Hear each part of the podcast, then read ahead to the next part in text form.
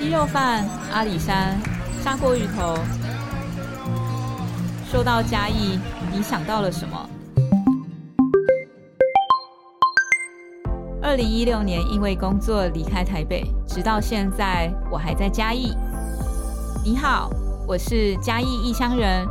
欢迎和我一起线上聊嘉义，带给你最道地、最文化的嘉义观点。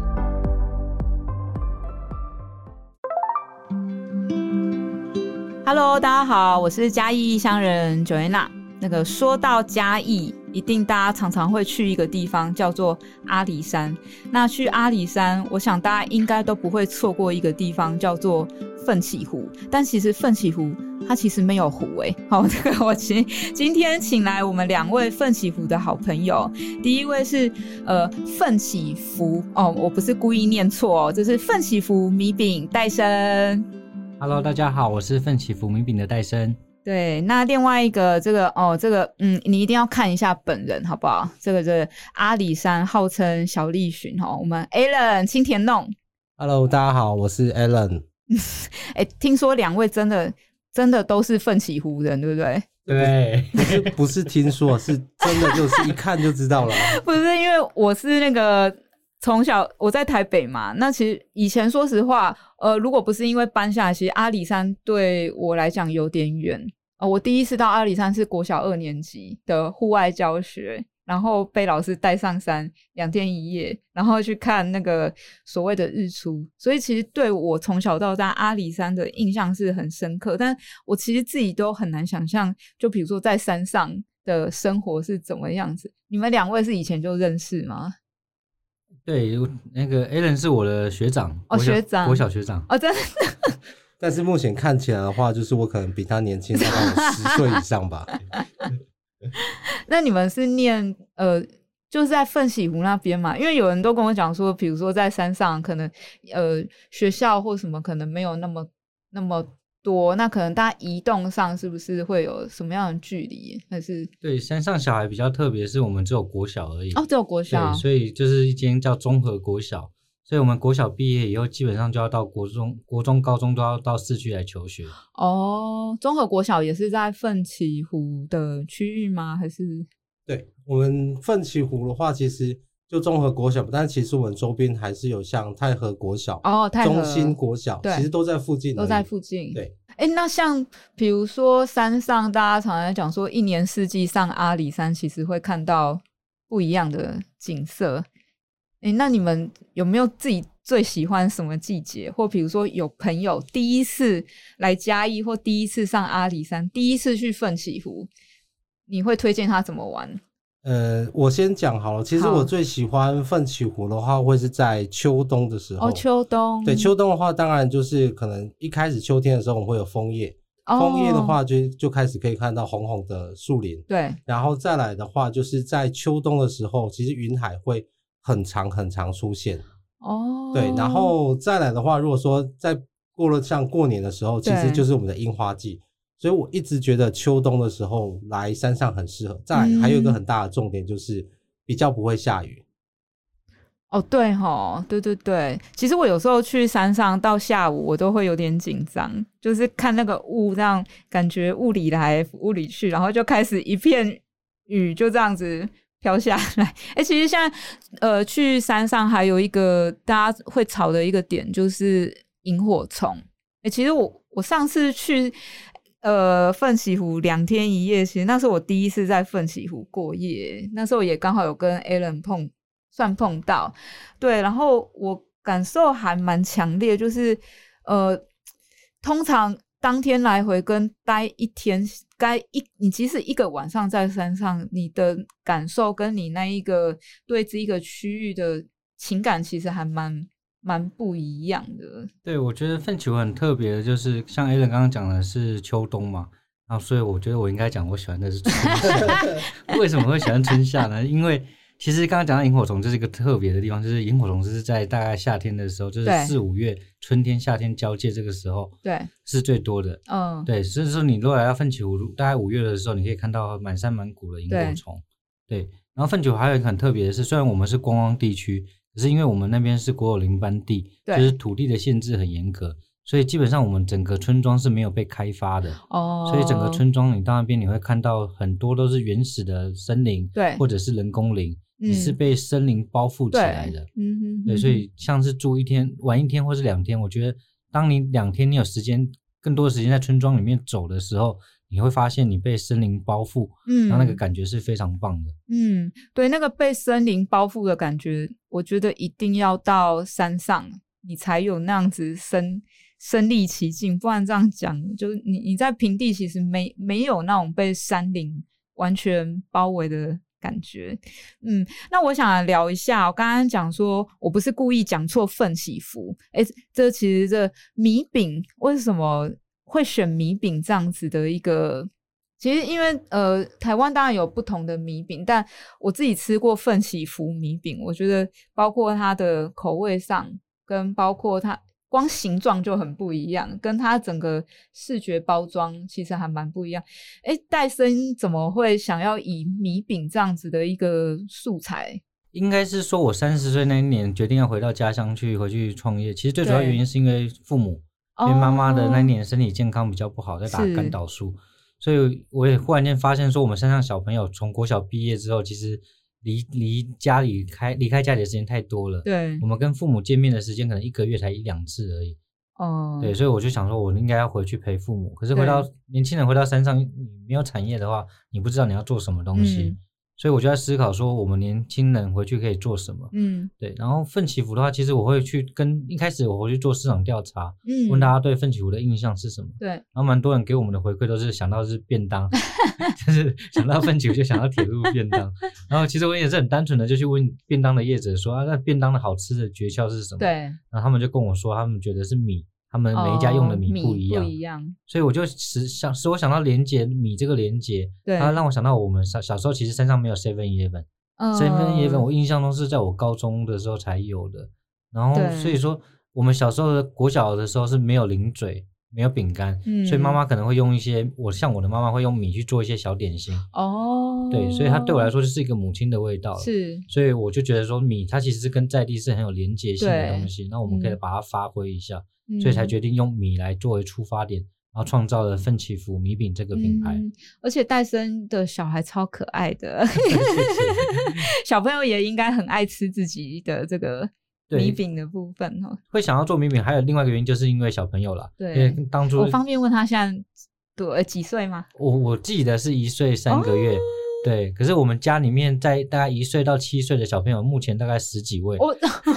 对，所以非常的多。然后那时候就是五年前的时候，小朋友要吃副食品，然后吃，然后那时候我去买了一些饼干给他们，对可是我姐姐他们就不给他们吃。为什么？然后我就问他说：“对啊，为什么我们小时候不是也是吃这个吗？”对然后他就说：“因为这个添加物太多了。”对，所以那时候也才让我意会到说，哦，原来食品添加物，嗯那为什么我们不用米去做没有添加物的饼干？嗯所以这也是当初会决定用创业的切入点是这个。所以很多人问我说，试吃的做米饼会不会需要试吃？我说会啊，非常痛苦，可是没关系，我有一群小朋友帮我吃，所以我们家的所有米饼都是我们那些十几位小朋友吃共完同，吃他们每个都要点头的才可以上市，是不对，等他们吃完同意之后，我才会把它变成商品做贩售。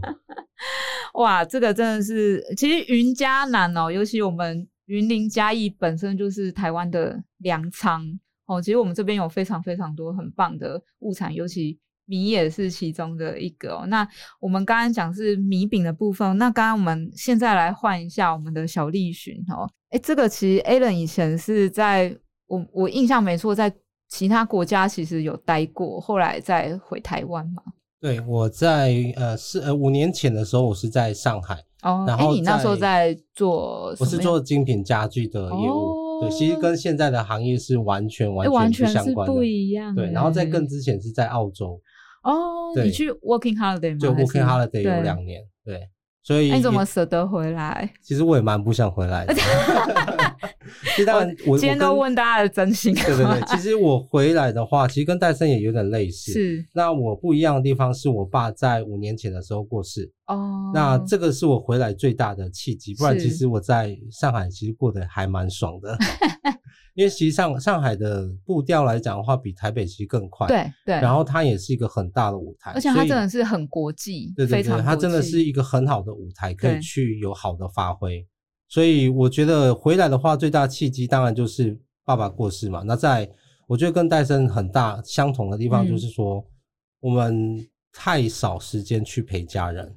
那嗯也因为这样子，那我觉得说，那我回来可以以我们家自己的产业，然后去做发展。嗯，那以这个为基础，然后开始在创业这样子，对啊。嗯，其实很特别哦。我们刚刚讲这个清甜弄嘛，它是包括有好的这个咖啡，然后跟呃一些茶的这些部分。那另外一个，其实大家上阿里山，呃上奋起湖，常常会看到就是刘家花对园，刘家嗯花园的话，我们就是其实主要是多肉植物的贩售。是那呃，多肉植物来讲的话，在山上其实可以把它形态种得很漂亮。然后回来的时候，其实我妈在多肉植物界已经有小小的知名度。哦，对，那我回来的话，我就是用我们年轻人的方式去做行销。对第一步的话，当然是在网络上面，就是像脸书、嗯 IG 上面。那在最近的话，我就开始使用 YouTube，开始拍影片。哇，哎、这个其实我有查了一些资料，其实青田弄，大家如果上网可以看一下它的包装设计，真的还蛮突破你本来对于比如说阿里山茶、咖啡的一些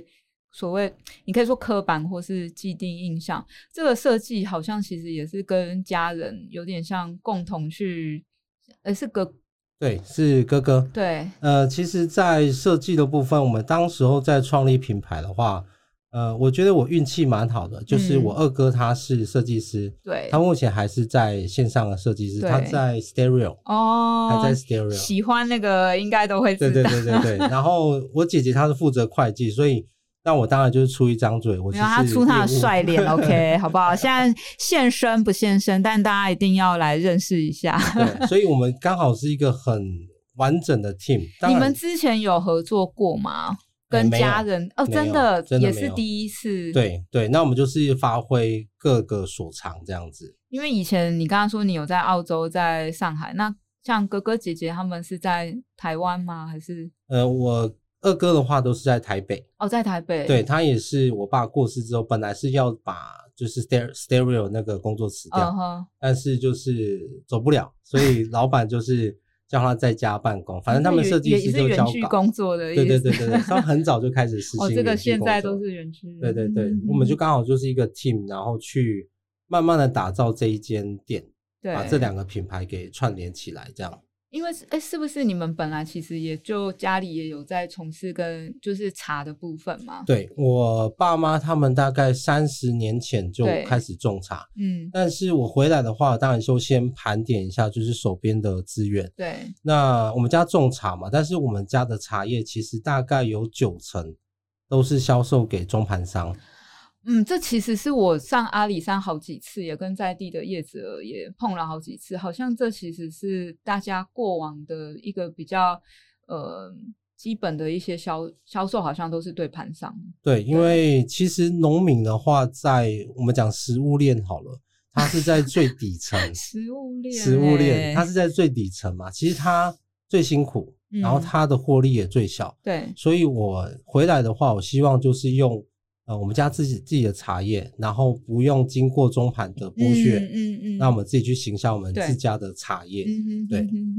我另外想问一下戴森哦，就是刚刚在讲米饼，我觉得奋起福的这个米饼的包装跟设计，还有它有很像那个砖的那样子，怎么会有这样子的一些想法？是因为我们在是当初在思考这些贩售的时候，我们一直想要颠覆一个东西，就是颠覆这个传统的米食。对我，们想让米食更有趣，就像说 V 胖好了，V 胖其实是台湾人小时候的零嘴，对可，是为什么现在大家都不太喜欢吃，或是年轻人不接受 为？什么你有做过试调？一定有，就是有问过啦，大概也是做一些了解。那其实不外乎就是因为它可能第一个它吃起来会粘牙，哦然后，可能不够酥脆，然后口味不够多，对然后再可能是包装设计上面可能是比较传统的方式，对，所以我们就针针对这些痛点，我们去改变它的对制作的方式，然后我们把传统的米香的制作方式做改变，让它吃起来是酥脆的，对然后不会粘牙。嗯那我们再导入一些在地的元素，例如是山葵啊、黑糖，哦。甚至于说我们可能会做一些比较有趣的变化。对，像我们也有做过一款是做咖喱口味，哦，对，然后咖喱口味我们就把它加了像绿豆啊、薏仁进去，绿豆，对，所以人家问我说为什么这款要加那个咖喱，为什么咖喱要加绿豆跟薏仁？因为我就跟他说，因为问你咖喱啦，我们叫嘉义啦，哎，对对对，嘉义我们常常说我们是那个绿豆，对，嗯所以再来就是说，我们赋予产品它丰富性之外，包装也是我们一直很注重的一个环节。那因为奋起湖为什么会取名湖呢？就是因为日本奋起湖本身就是一个日本时代因为伐木而产生的一个村庄，对，所以其实村庄里面也保留了很多日本的建筑和传统的一些对东西。那像我奶奶，她以前是就是受日本教育，她会讲日语，哦，所以“哼福”这个字其实也是一个比较偏日系的字，所以我们希望透过包装的方式，把在地的这个曾经有的历史的东西，把它包在这个里面，嗯所以我们就朝这个风格去执行，嗯，对，然后让大家来到粪球玩了，买带一包米饼走，他带的不只是产品而已，而是把这边的历史跟一些记忆带回去，这是我们希望做的事情。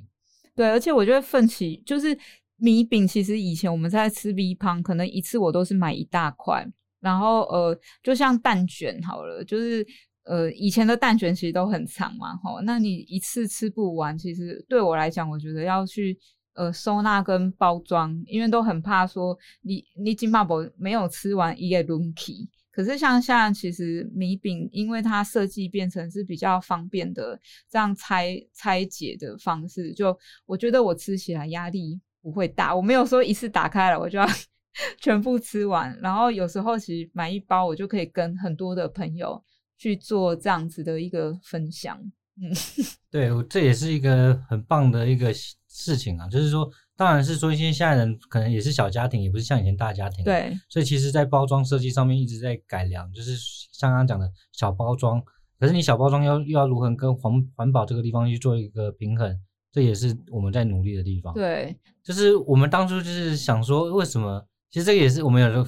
到那个 比利时、到荷兰去比赛，哦，所以我们陆续在二零一九、二零二零、二零二一都有得到一些国际的美食的评鉴奖，像 ITQI 啊，或是 AA Test 这些东西。啊，其实当初会想去报名这个，是因为去好事多，好事多的时候去逛他们的饼干区，发现其实台湾很多优良的厂商，都有得到这些奖章，这些大这公司这个是什么？可以稍微介绍一下，因为可能不一定每个朋友都知道说刚刚你讲的那些英文字是什么。OK，就是像 ITQI 的话，它的话就是在欧洲的一个美食评鉴机构，哦然后它比较特别的是，它是邀请米其林厨师，哦，对，它就是一次大概邀请六七十位来自欧洲各地的，可能有法国的、英国的、比利时、荷兰的厨师，然后当中有很多位都是米其林的厨师，对，来针对你的产品做盲测。所以这些厨师在吃到你的东西的时候，他会不知道你是哪个国家的，哦，他也不知道你是什么公司，对他是针对产品的方式去做评分，然后评分的方式分为外观的，就是嗅觉、吃下去的口感，然后吃下去的余韵，然后跟它的产品的一个品质来做一个分数。然后当你达到了一个几分之后，它就分为一星、两星、三星，嗯对，就是有一个七十分、八十分、九十分，对。然后奋起湖的话，我们陆续得到一颗星、两颗星跟三颗星，哦，这代表我其实我们每一年都是在进步。其林的一二三，对，然后这个有一个小插曲也很好玩，因为我们那时候第一次报名的时候，我们是以山葵米砖去做报名，哦三对哦 wasabi 的口味。wasabi 口味耶，对，那时候团队其实在讨论我的话，其实发现外国人他比较接受的话，其实是黑糖口味，它不是山葵口味。哦可是我就在在想说，刚刚回到好事多那边，就是说，为什么他们去比赛的都是欧化的饼干？对，为什么没有用台湾的东西去比？我们亚洲的口味对，所以我就想说，那我用得用立汤 wasabi 跟他拼一次。好猛哦，一下下猛药，对，然后就就就是真的是上帝有保护保佑我们，然后我们就得到了奖项，然后我们也飞到了比利时去跟那些厨师对，去跟他们交流，然后去跟当地的一些贸易商，所以我印象很深刻。我那时候去找了两位米其林厨师，然后去跟他们做一些上交流，他们就是说。我问他们说：“你对这个产品有印象吗？那吃起来的话是风味，你们觉得怎么样？”对，他们就跟我说非常的有印象，嗯，然后都已经流眼泪了。是感动还是被那个 wasabi？对，我跟他说是好吃到流眼流眼泪嘛，他说没有，是感动被呛到流眼泪。对，他说因为欧洲比较常用到这种东西，瓦萨比的话是用到食材上面，对，比较少用到饼干上面，所以对于我们这样的创意，他是觉得蛮有特别的。嗯，那也因为这样子，我觉得也让嘉义的或是台湾的东西被这些欧洲当或国际看见，其实也是我们蛮开心的事情。嗯哼哼哼哼，对，那像 A 人啊，或者像戴森，其实大家认识你们品牌，我觉得有很多方式啊，尤其现在，嗯，其实还蛮多是透过网络在在认识大家哦。那我也蛮好奇，比如说，呃，当然像呃奋起福，不止在奋起福啦，其实在我们嘉义市区也有，但是其实如果你有上它的官网，你一定要看一下我们的米饼的官网做的有多漂亮，跟包括其实它整个订购的流程，我觉得是对我来讲啊，我我其实每次在看，我都很像在都是偷偷在做功课，我都会去看一下各个品牌它怎么去让它的一个订购的流程，或它的一个品牌故事怎么样，让大家可以更快速的去认识。哎，像这个网络的这一块，你以前就有操作过吗？还是说，呃，开始了米饼这一个部分，然后开始想说，哎，我们也可以透过网络这个部分来，呃，可能让更多的人跟你的品牌更靠近一些。呃，这部分的话，应该也都是从零开始，哦，然后慢慢的学习。那其实也是拜现在的科技所赐啊，就是让人与人之间的交流可以透过像这些媒介可以更快速。所以我们一开始可能是从最单纯的，当然不用钱的，就是 Facebook 嘛，对。然后可是你 Facebook 没办法让客人比较快的下单，对，所以我们一开始的下单方式，第一年真的是靠手写的。对，就是他弄脸书私讯你，或是打电话给你，就一笔一笔的把他电话地址 抄写下来所以那真的是非常记忆深刻的，尤其如果字写的又不好看，其实蛮痛苦的。对所以是大家看到你的联络方式，打电话给你，然后或传私讯，你一个一个把它记录下来。对，最早的方式是这样，然后到后来我们发现说我们的流啊，量啊没赛，对，其实手写的有点酸了，所以就觉得说应该有个官网的吧，对，所以我们就朝向官网去中间去学习。然后当然这中间也经过很多转换的过程啊，例如说我们可能一开始是用自驾的官网，然后到后面我们可能用 Shopify 的一些线上的电商的平台的那个提供。所以回归到最终的一个目的，就是希望让消费者他可以比较快速的浏览，然后比较方便的下单，对，然后比较快速的可以完成他想要的东西。所以就是在这几年我们在努力的事情。嗯，我我自己还蛮好奇，就比如说，呃，我不知道可不可以这样，可不可以问呢、就比如说来电跟包括像在线上的销售的比例上，大概是，比如说线上比较多，或者是来电。嗯，如果以奋起福来说的话，我们是在奋起福老街跟快意生活村两个哦门市嘛。那基本上这边都是以观光地区为主，观光客为主，所以其实以现诶、在疫情前跟疫情后又有差别 哇，哦。这个可以听一下，因为我觉得大家现在都在经历所谓后疫情时代，大家怎么观察跟应应这个部分？对，因为像我们之前的话，就是专注于在做实体门市的经营。哦所以其实我那时候都跟大家讲说，我的网网站跟我的网购都是佛性经营，就是说我把东西丢上去之后，基本上我就不理他了。那如果有订单进来的话，我再去处理。然后因为我那时候真的是实体门市，我就也很忙的啦。对我就自己因为自己在做而已啦，就是、哦对，所以就是比较辛苦。可是后来到疫情的时候，诶，疫情前的话，实体大概是占了八成，网络才占了两成。嗯，可是后来因为疫情发生，所以我印象很深刻，就是去年的五六七八九那时候大家都蛮辛苦。对，实体门市基本上是雪崩式的，所以完全没有实体的客人进来。所以那时候我你在家里也没事做，你就只好去钻研另外一个 嗯对对，所以我就觉得也很好玩的是说，我虽然说我官网很早就做了，可是我们没有去用心经营它，嗯，可是我们是到疫情发生以后才改变去走，让它更优化一下。嗯，所以我们目前的话，大概已经有拉到六比四的比好厉例了。害哦。对，然后这个也是我觉得透过这样的方式，可以让更多人更快速的认识我们，然后更好买得到我们的东西。嗯对我觉得这也是一个很棒的事情。嗯，那同样我也想知道一下我们这个青田弄或刘家花园这边。其实刚刚我们的小丽寻啊，Allen 有提到说他现在自己也在录 YouTube，哎、这真的很厉害哎、我我其实说实话，我也很想要录这个影像，但我实在没那么厉害，没有那么有力，因为要处理影片，我觉得要花非常非常多的力气。哎 a l n 我可以问你以前是学什么吗？我是国际贸易，哦，所以哦，所以其实完全都是不相干那的。那那对那个影片你，你是自己自己学？呃，其实我我觉得现在网络时代的话很方嗯便，就是、呃，现在剪片软体是越来越简单。，对，其实你只要一部手一个手机就可以剪得很漂亮。但是当然，以一开始拍的影片来讲的话，你现在回头去看，会觉得真的是垃圾。不会啊，都是过程。哎，大家如果想要看，可以到哪里看 a l n 跟大家讲一下。呃，YouTube 的话，你就搜寻刘家花园，刘家花园就有了。，对，对，因为其实我跟戴森很很很一样的情况，就是在去年疫情很严重的时候，真的是没事做，真的没事做，因为没有客人，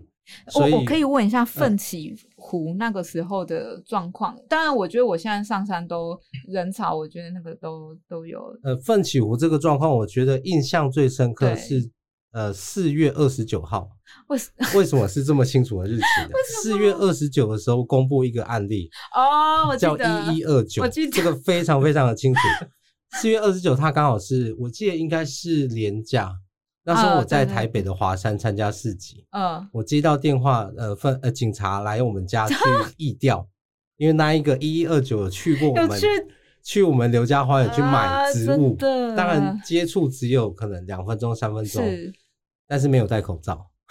哦，所以，所以那个时候我们记得非常非常清楚。呃，从那一天公布之后，奋起舞基本上像空城一样。好难想象哦，真的像空城真的无法想象。对，所以，所以真的是疫情这么严重的话，我们就开始做一些大的转变。，对，那时候有一个很有趣的现象，就是村庄的猫都比游客多。真的很有趣。就是呃，我们从小一直都是在这么大的观光区嘛，对，从来没有看过奋起湖这么少人。啊，对，因为其实奋起湖一直都是大家去阿里山一定都会去的地方。对嗯对对哇，所以你刚刚说那一个时候开始，你也想说，哎，自己来试看看一些不一样的事情。对，其实我觉得真的是不经一事不长一智。真的那我们是刚好在这一段期间，我们之前其实网络上也有平台，我们就是用虾皮比较简单的方式去贩售我们的茶叶、嗯茶包。嗯，然后，当然我们也是用脸书的方式去行销我们的多肉植物。。对，但是其实，在那之前，我们都不需要这么努力的去经营没有，因为。其实应该说实体店面其实也还蛮忙的。对对，嗯其实跟戴森的情况很像，就是我们在那之前的话，其实你实体店面的事情做不完，你不会想要去发展网络。嗯，那也刚好这一段时间，我们就是把自己的、呃、网络平台架设的更更加的强，对，然后再来的话，就是用像拍影片之后，其实我们的粉丝从一开始排到了十二月的时候，才大概四五百人吧。但是十二月之后，其实疫情开始慢慢的解封，嗯，然后再来大家陆续可以出来之后，到到现在其实已经快四千粉丝了。哇塞，这是倍数成长欸。对对，所以其实然后我们可以很明显感觉到网络这一块的力量真的是很恐怖。嗯，我记得之前 a l n 有跟我分享过，好像有去参加一些多肉的一些活动，然后真的是还蛮多人因为看了你的影片，然后去追到现，应该是我也要看你吧？是不是应该多少有一些，但是呃，其实有时候拍影片会有一个小小困扰，就是什么意思？你现在就算是一个半公众人物，哦，对，因为你有自己的形象，我有自己的人设。我的人设就是酷酷的么，我人设就是酷酷的。但是你如果现在拍影片之后，其实你在走在路上真的要很小心，真的会有粉丝出现，就对，就真的呃，现在多少会被认出来。哦，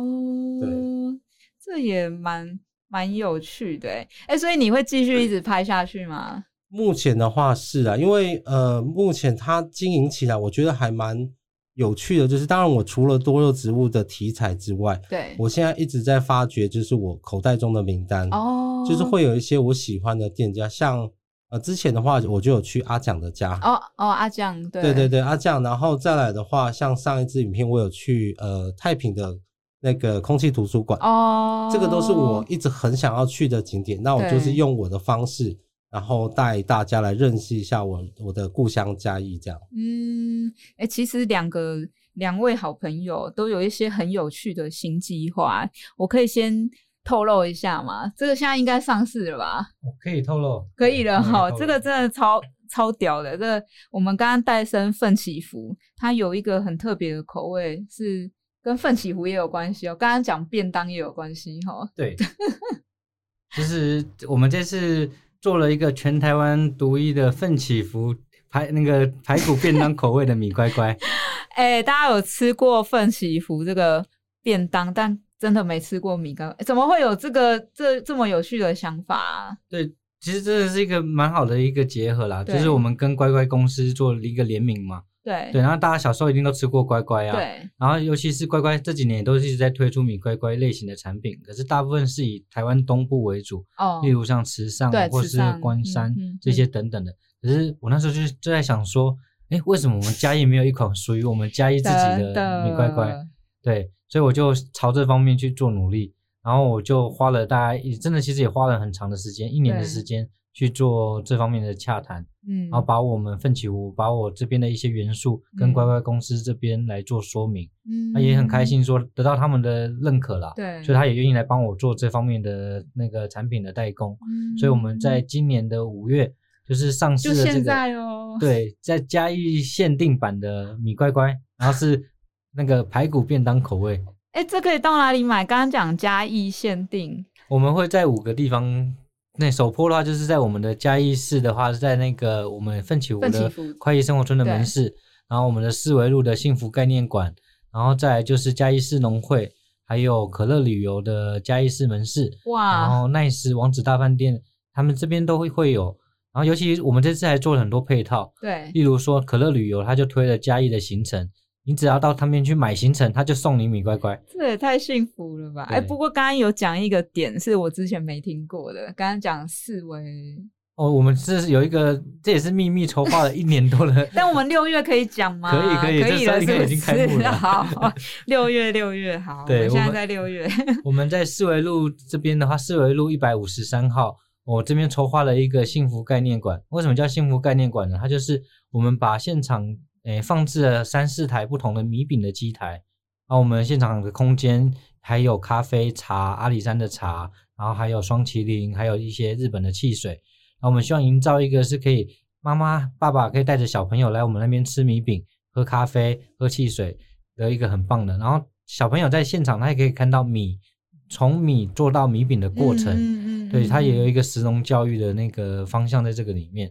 然后我们很透过这样一个方式，希望把我们奋起福这五年来所做的一些努力，在这个地方跟大家做一个分享。好厉害哦！就其实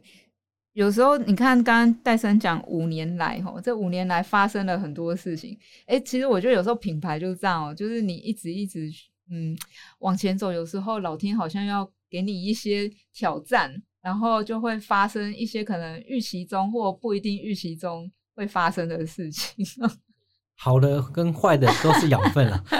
做就对了。做就对。哎，那换 Alan 哦，其实我我有看你前阵子真的是还蛮酷的诶。其实前阵子好像有一个就是微醺之夜嘛，哦，对，微醺之夜这个是我们在阿里呃奋起湖的碎石生活节对，所举办的一个活动。那主办是第一次嘛？对，这第一次。主办方的话，其实他们就是想要在呃让大家在奋起湖晚上的时候有地方去，嗯，那刚好配合就是元宵节的点灯。哦，对，所以以那时候他们就希望说，我们可看我这边能不能帮他们去出一个茶酒。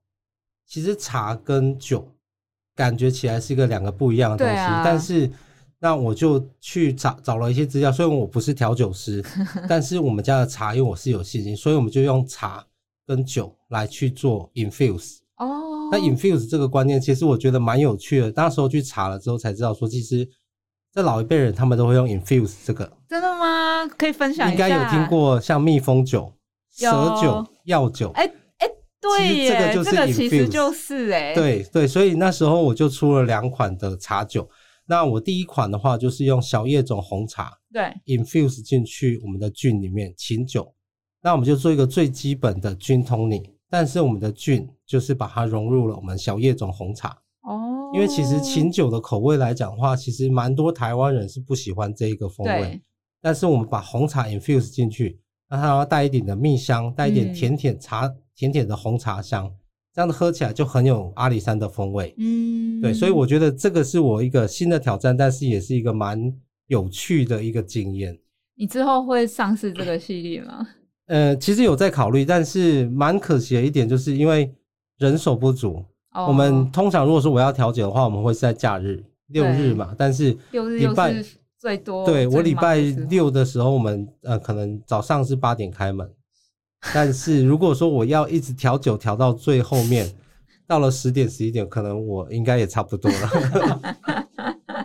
不过这个在计划当中，我们是蛮希望说我们的空间可以让呃营造出就是奋起湖不要是白天的时候来，晚上的地方还是有地方可以去，那也是在计划当中。嗯，有，我就那一次晚上待在奋起湖，我我我觉得，我觉得我以前好像都是路过而已耶，待了一个晚上，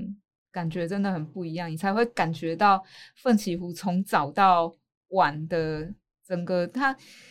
即使是同样一天，但是你看到那个景色是完全完全不一样。其实我觉得奋起湖有一个晚上的时候，一个呃，我觉得当然现在比较可惜，因为是呃奋起湖的店家都很早就啊，对对关门，对对对，我晚上其实有点蛮可惜的。我我自己一个人晚上那边走来走去，走来走去。就真的是没有地方可以去，所以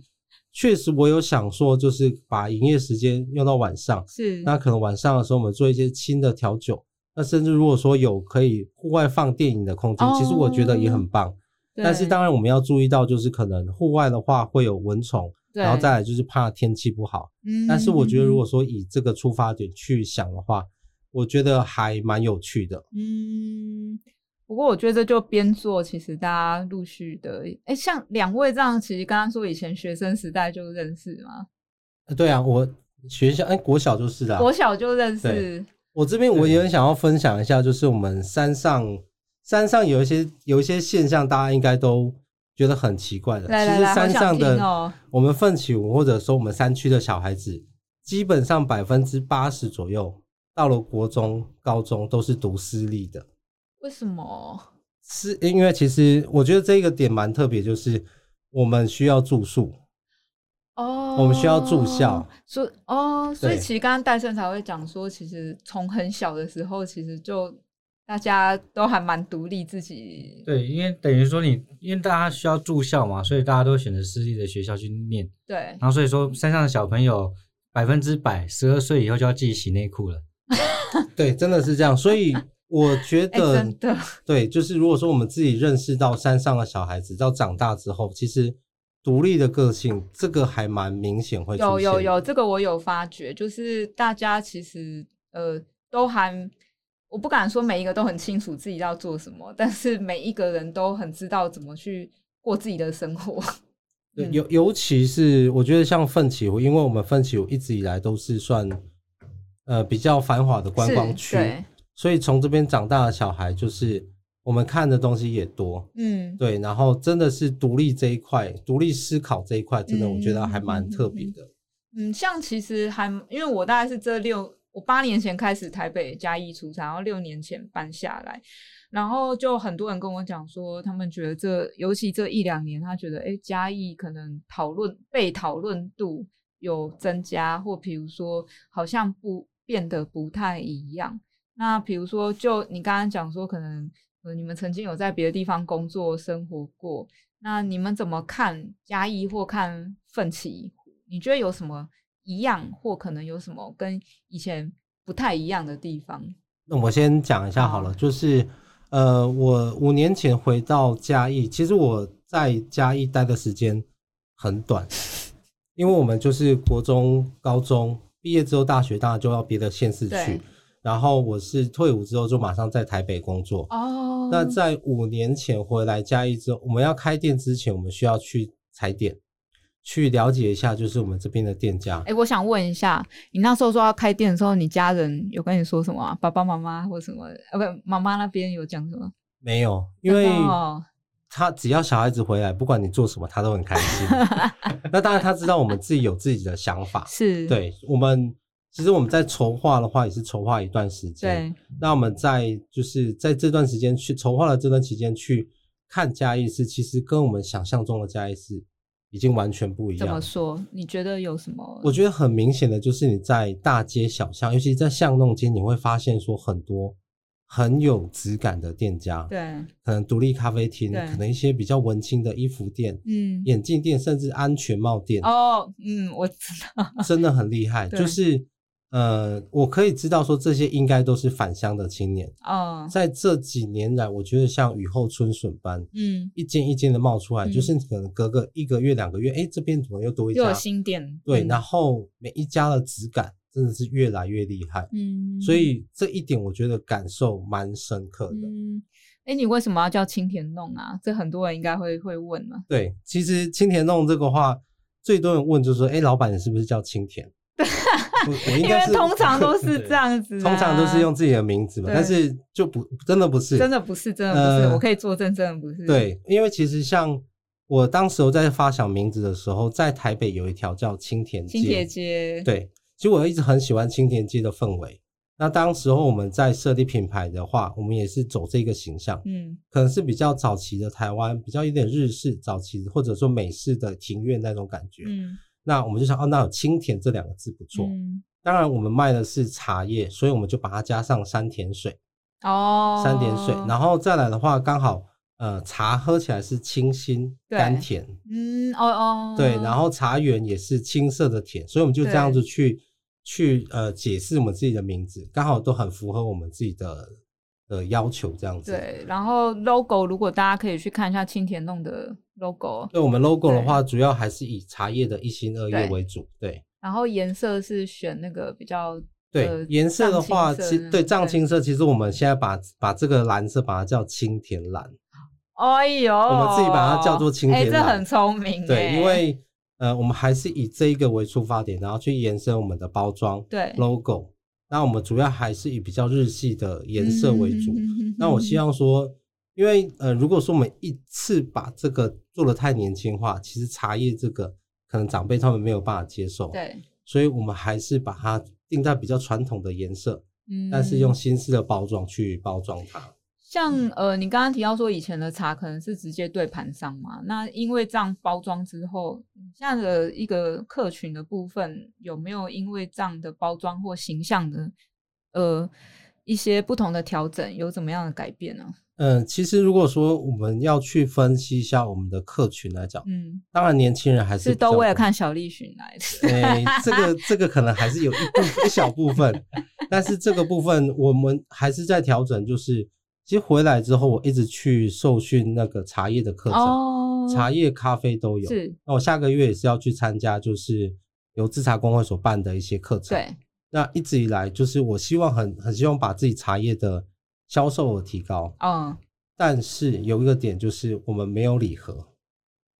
哦，对，那因为有一些长辈他们可能主要茶叶是拿来送礼的。对所以，我们最近也是有接受到阿里山呃风景管理处他们的辅导，对，那我们准备在下个月的时候会推出我们自己的礼盒，哦哇，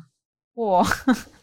以茶为主吗？对，以茶就是以为主，茶为以茶主为主。那当然，这个礼盒就是以台湾销售为主。那现在最近的话，也是在洽谈，就是包括日本那边的电商有过来跟我们洽谈，嗯，那也希望说用这个方式直接过去日本那边所行销。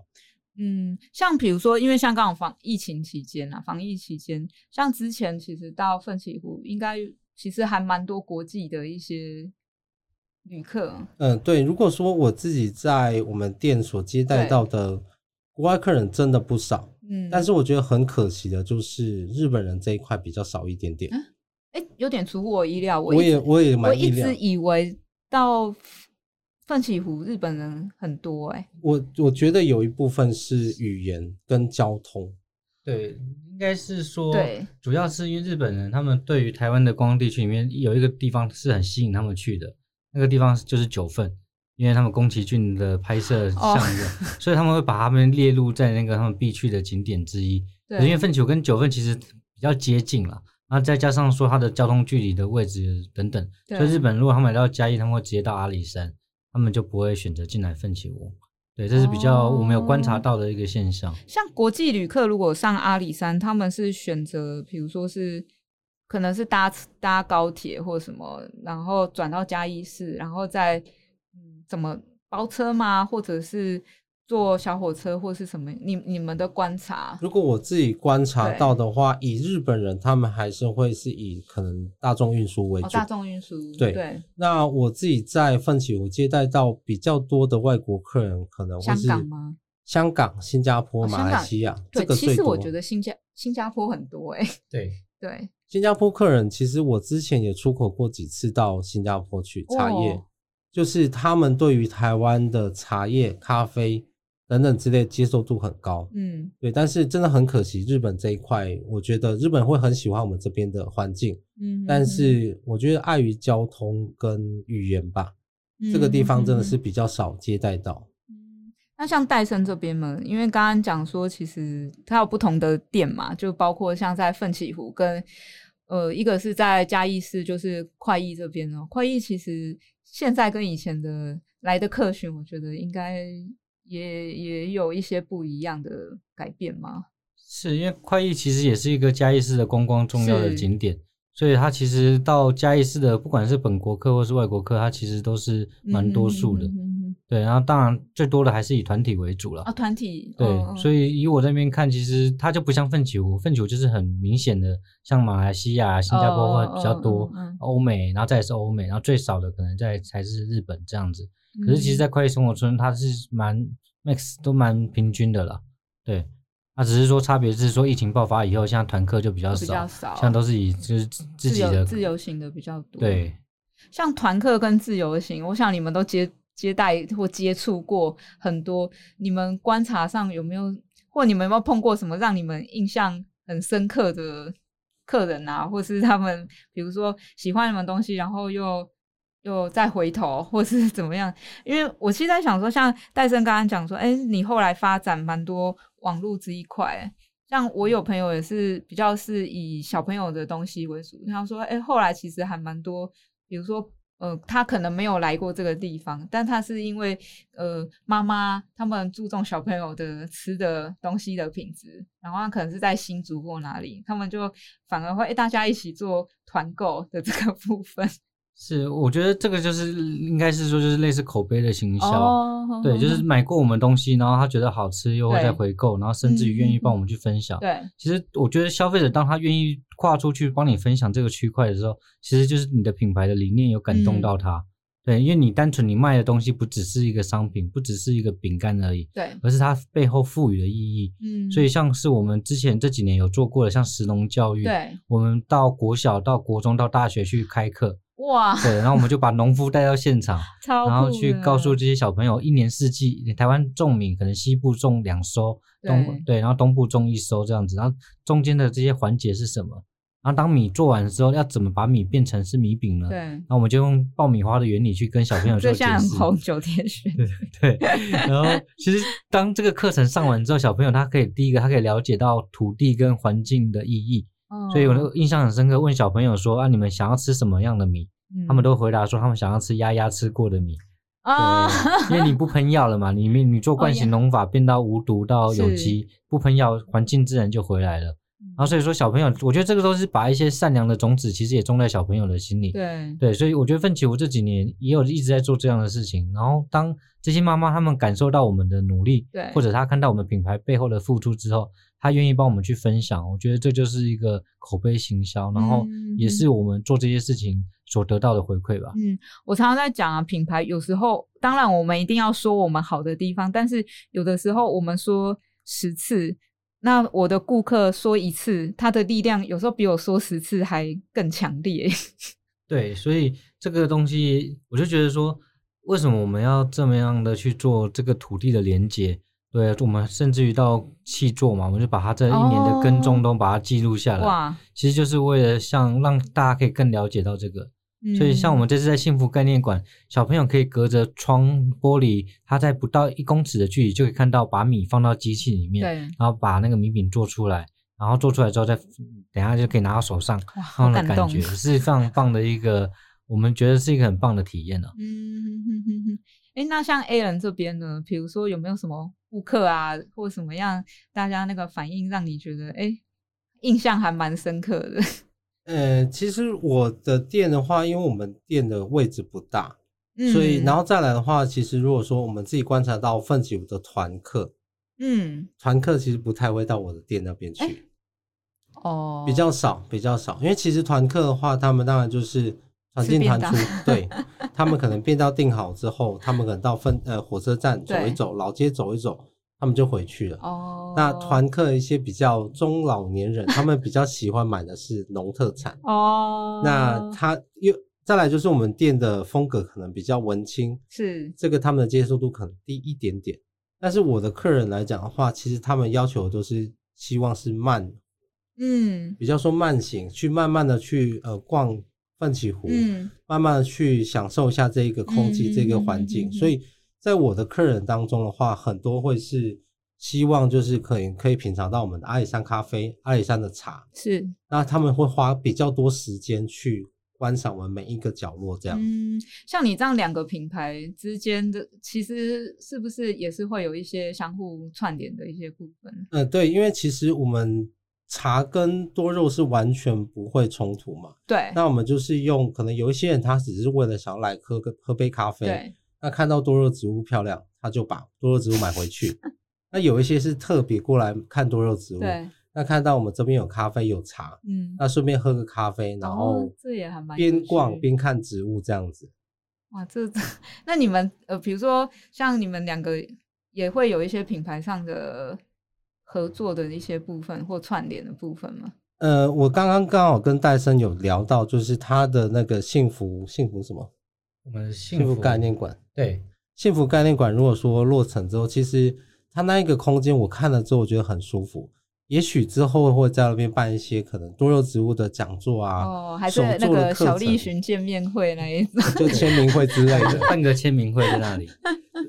那可能要请比较多一点保安去。没有啊，其实我觉得呃，大家呃各自有有不同的资源啦。当然，资源不一定我是说钱啦，一些可能我们认识的人，然后我们熟悉的一些不同的媒介或素材，那大家怎么样用各自的力量去把它再串起来？我觉得这还蛮期待的。对，我觉得其实在这一两年疫情，虽然说呃打败了我们的生活，但是嗯反正我觉得我们更加的强壮，嗯把我们很多的连接都连接在一起。嗯所以也趁着这个机会，我觉得可以思考了很多很多的事情，有很多有趣的事情，我们可以一起去发掘。嗯，我要期待期待你的影片呢、要继续拍哦。呃，我现在有时候偶尔会直播，那哦直播最困扰哦就是很多人会叫我脱衣服。什么？这是这是这是我可以看的节目吗？我我现在有一个想法，我们下次就是我们奋起湖这边来邀请小令员开个吃播，哎、真的 邀请他来吃一下我们奋起湖的米饼。哎，这个吃播，讲到吃播，其实影片上最多人想要看我吃播，哎、真的。但是我一直觉得，因为我吃东西很快，我吃东西非常快，然后再来就是我形容吃的词汇太少了。哦，所以我要吃播当然没有问题，但是我通常都是狼吞虎咽那种类型。就很好吃。哎、吃播我不得不说，我们另外一个好朋友，哦，这个 这个我们完全没有办法。这个就是我们的好朋友鱼头妹，这个林聪明的佳慧，哎，对，如果说这样找佳慧，然后我们一起直播来吃播，好他真对，也不错哦一起在奋起湖开播哎、。可以可以，哎这个可以耶。因为 像我我们有在呃好玩啦，有在做做直播，我们都不是专业直播主。每次我们在介绍，真的一大堆人都敲碗，就说要看佳慧吃东西，看了以后都觉得特别好吃。真的，哎、其实也蛮好玩。就是我觉得，因为防疫期间，然后大家也真的去思考一些不同的经营方式。像我也还蛮多朋友，本来以前都是做店面生意，但是呃，他们现在也就外带的部分反而比店面还多。然后当然，去年刚刚讲没错，去年呃二一年五六月的时候，我觉得大家都还蛮辛苦，然后尤其第一次遇到，但是今年我觉得哎。大家心态上不太一样了，就呃，当然也比较往共存的这个方式。另外一个是说，之前也有经验了，不会那么慌，然后也比较知道怎么去做相对的一些阴影的一些部分。嗯，对，就是因为嗯他都我们是迟早要面对他，所以这部分就只能就像刚刚 a n 有讲到说，其实这段时间我们就是很把握，然后我们一直精进自己的一些能力，所以嗯我们就是希望可以在这段这样的时候可以更把它展现出来。嗯，因为其实这未来这几年，说实话也不知道会怎么样。对，但是我觉得像 Jenna 刚刚讲的，我觉得蛮蛮有趣的一个点就是，我们确实现在疫情又回归了，但是我们面对它的心态却有没有跟去年完全不一样？完全不一样。我们反而就是哎，就又是一个挑战，但是我不觉得它是个压力，对，反而是还是一个助力。嗯哼哼哼。好，那个期待吼，刚刚讲，嗯，我们在四四维路吗？对，我们幸幸福概念馆在嘉义市的四维路一百五十三号。我们要去的时候要预约吗？不用，不用，直接人到了就可以。对，欢迎大家来看 看米饼的制作，然后来吃双麒麟，喝咖啡。哎，我觉得这很好，因为我太多，我刚好我最近很多朋友都这几年生小孩，大家同样的困扰就是很想带小朋友出去，但是又很怕小朋友会会可能会有声音。那你那边是很鼓励小朋友去吗？对，我们就是希望说营造一个 亲子可以来很放松的一个空间，好需要。对，所以就是也欢迎爸爸妈妈带着自己家里的小宝贝，他们来店里，对，来店里来喝咖啡、吃米饼。那相关讯息其实到我们的奋起服，对，在我们的奋起福的官网跟粉丝页，然后记得是奋起福，福气的福，我们是一类福哦。是，我觉得到时候就我们直接。直接在现场直接吃可以啊，我们就大家每个人大家都去这个讯息，真的真的。那我们 Alan 这边，如果大家想要来看小栗旬本尊的话，可以到哪里看得到你？诶，到奋起的话，基本上都一定遇得到。对，哎，你是每天都开吗？我帮大家问一下。诶，我目前因为其实真的之前太忙了，所以我目前是把它排礼拜四公休。哦，礼拜四公休。礼拜四公休，但其他时间基本上我都会在山上。呃，下午嘛，对不对？我没记错。对，下午都会在。但是当然，呃，最近的话，因为有报名比较多的课程，课程对，所以可能来之前可以私讯问一下。都是到青田弄的粉丝对青田弄或者刘家花园粉丝页都可以，两个都是你对，那不要找我赖，不要找我赖，因为因为太他他赖已经爆满了，对不对？就就先不要了，还是希望有个人空间。上那个青田弄哈，这个青是有三点水，三点水的青，对对。然后它也有 IG 都有，IG 都有。然后想要看 YouTube 可以上呃刘家花园，对刘家花园青田弄搜寻都有。OK OK，好，那我们时间差不多，我们谢谢我们奋起服务的戴森，还有青田弄的 Alan，谢谢，拜拜。